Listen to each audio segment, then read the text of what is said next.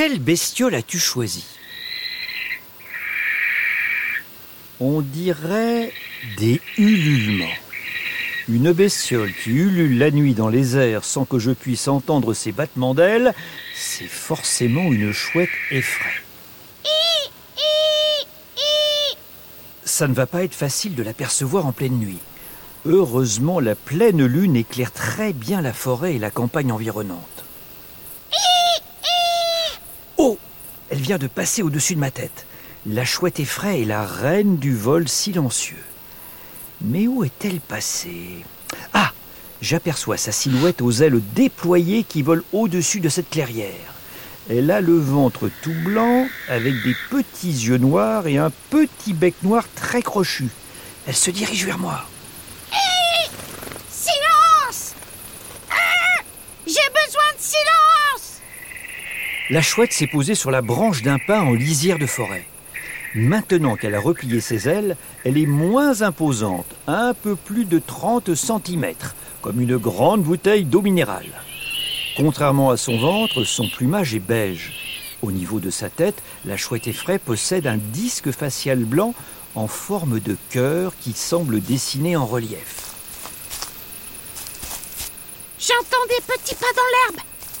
On dirait que ça vient de derrière. La chouette effraie tourne sa tête à 180 degrés. Son cou fait un tour complet pour lui permettre de regarder derrière elle, sans bouger son corps. Les chouettes comme les hiboux sont les seuls oiseaux à réussir cette prouesse. Moi, si je fais ça, c'est le torticolis assuré.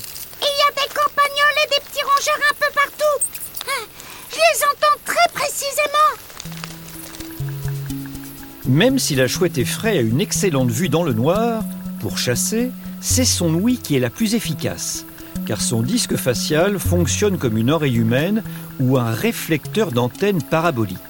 Elle est plus grosse que le reste de son corps et capte les sons alentour. Une fois concentrée par ce disque facial, les ondes sonores sont répercutées des plumes jusqu'à ses deux oreilles. Plus longtemps. Je fonce dans le champ à côté de la grande ferme derrière la forêt. La chouette effraie déploie ses ailes de plus d'un mètre d'envergure et pousse sur ses pattes pour prendre son envol.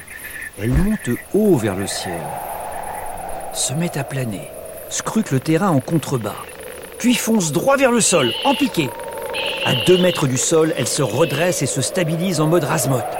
Elle dépasse le grand terrain de la ferme, remonte au-dessus de la grange, puis descend près d'une route de campagne. Attention C'était moi une. J'étais tellement concentrée sur les souris que je ne me méfiais pas de tes congénères. La chouette effraie a beau être très habile, chaque année en France, plus de 10 000 d'entre elles meurent d'une collision avec un véhicule. N'a pas l'air d'avoir été plus effrayée que ça. Elle continue sa chasse. D'abord, elle stabilise sa vitesse, puis chute de manière abrupte. En un éclair, elle plante ses serres dans une musaraigne avant de reprendre de l'altitude. La proie tente de se libérer, mais la chouette l'étreint fermement dans ses petites griffes noires. C'est une belle prise. hein Pas tellement. Ça ne sera pas suffisant pour tous les petits becs que j'ai à nourrir. Je vais devoir faire énormément d'allers-retours entre les champs et mon repère pour trouver d'autres proies. Et tout ça avant le lever du jour. Je profite toujours de la nuit pour chasser, pendant que la majorité de mes prédateurs dorment. La chouette effraie se dirige vers la forêt, la contourne par-dessus, puis amorce sa descente vers la grange isolée. Par sécurité, la chouette effraie privilégie les lieux inaccessibles aux chats et aux renards. Donc, à part dans les arbres, elle construit toujours son nid en hauteur, dans un grenier, une remise, une grange ou même un clocher. C'est d'ailleurs pour ça qu'elle s'appelle l'effraie des clochers, car elle est la bestiole qui, en ululant dans les clochers la nuit, effraie les humains. En anglais, son nom fait plutôt référence à son habitat. On l'appelle Bonhole, hibou des granges, Hall pour hibou, un cousin, et Born pour grange. Coucou mes choubidous, maman est de retour. La chouette effraie pénètre dans la grange et se dirige vers le plancher surélevé. Elle desserre ses griffes, pose la musaraigne inerte sur le sol, la récupère dans son bec, puis la dépose au milieu des oisillons qui se jettent dessus tous en même temps et la déchiquettent. C'est une famille vraiment nombreuse. Un, deux, trois, dix bébés chouettes, tout blancs avec leur masque facial déjà bien dessiné. Heureusement que nous sommes deux pour chasser. Tous les soirs, mon compagnon mâle et moi sortons. En une seule nuit, nous pouvons rapporter jusqu'à 40 proies.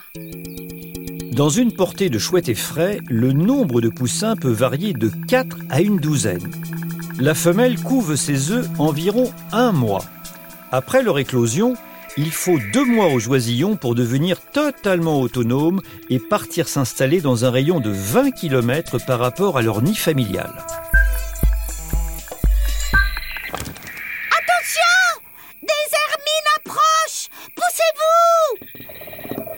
Deux hermines viennent de pénétrer dans la grange. Les nids des chouettes et frais se font régulièrement attaquer par des rongeurs. Les oisillons sont des proies fragiles qui ne peuvent pas s'envoler. Les hermines grimpent sur la plateforme. Très rapidement, elles se retrouvent face au nid. Heureusement, la femelle chouette est encore présente. Elle se rue sur les nouveaux assaillants en battant frénétiquement des ailes pour protéger ses petits.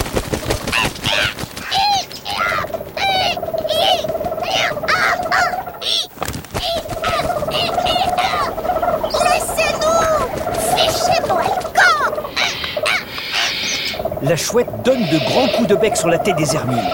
Le corps de la chouette est deux fois plus gros que celui de ses attaquantes, ce qui lui permet de bloquer l'accès au nid.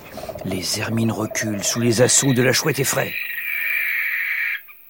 Heureusement qu'un des deux parents veille toujours sur la couvée.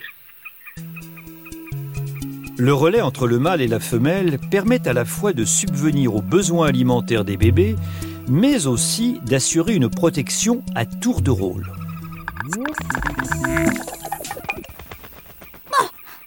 C'est pas tout ça, mais j'ai une chasse à continuer.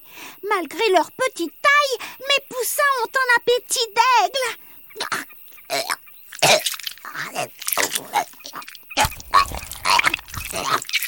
Oh, c'est dégoûtant La chouette vomit Comme tous les rapaces, la chouette effraie gobe ses aliments. Ils sont naturellement broyés dans son gésier, un sac situé avant l'estomac. Très efficace. Quelques heures après son repas, elle régurgite tout ce qu'elle n'a pas réussi à digérer, principalement des os et des poils, dans ce qu'on appelle une pelote de réjection.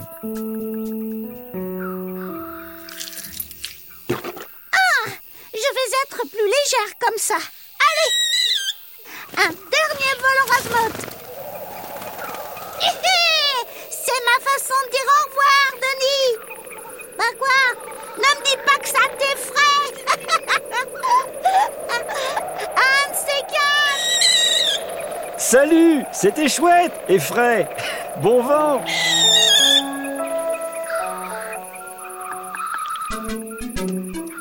En France, la chouette est surnommée l'effraie des clochers. En anglais, l'idée est un peu différente car on l'appelle barnaule. Qu'est-ce que cela signifie? Bol de céréales Foin de ferme Hibou des granges Oui, c'est bien ça. Barnaule signifie bien hibou des granges. C'était une nuit chouettement effrayante, mais c'était bestiolement génial.